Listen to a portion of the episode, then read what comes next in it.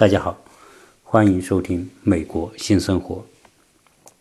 有听友在留言当中跟我分享说，他给我赞助了，成功了，我也非常的感谢这么热心的对我的支持和帮助。在我的这种节目的后面呢，啊，如果是有赞助的意愿的朋友和听友，你可以在。赞助那个栏目里面进去，各种各样的选择都有。呃，想加我微信的朋友，我再说一下我的微信号：幺八六零七三幺八二零零，或者是输入“鸟人”的拼音，也是可以加入到我的微信公众号、微信号。如果呃，我呢也建了一个微信群。只是说这个微信群呢，啊，没有主持相应的一些讨论，只是大家一些零星的一些交流。如果有什么话题需要讨论，或者是啊想了解什么内容，也可以在微信里面给我留言。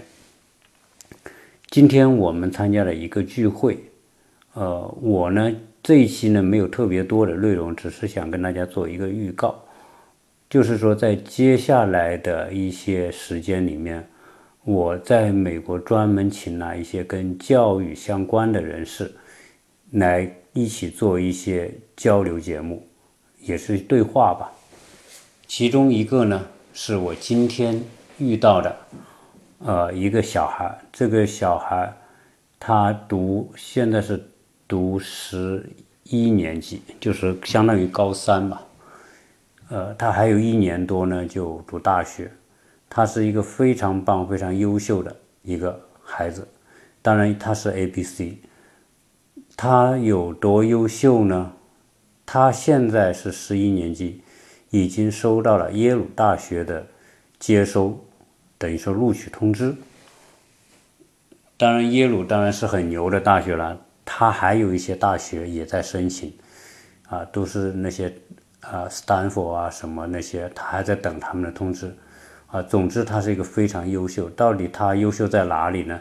啊，在我跟他的访谈节目里面，会专门的啊，请他来跟大家谈一谈，这有助于我们国内的家长和国内的同学来了解一个优秀的美国孩子，他应该如何去啊，为自己的美好的。大学生活来做准备，而这四年他又经历了一个什么样的心路历程？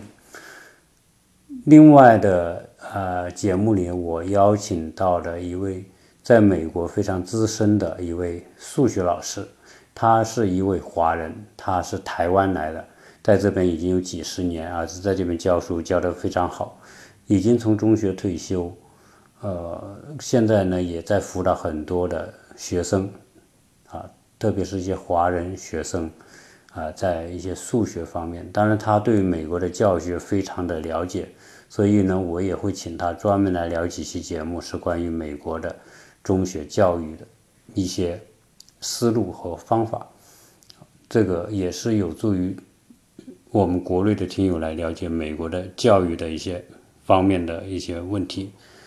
所以今天呢，我只是先做几个这样的预告，啊，让大家，因为我的听友里面有好几个听友跟我提到说，希望多聊一些关于孩子教育方面的。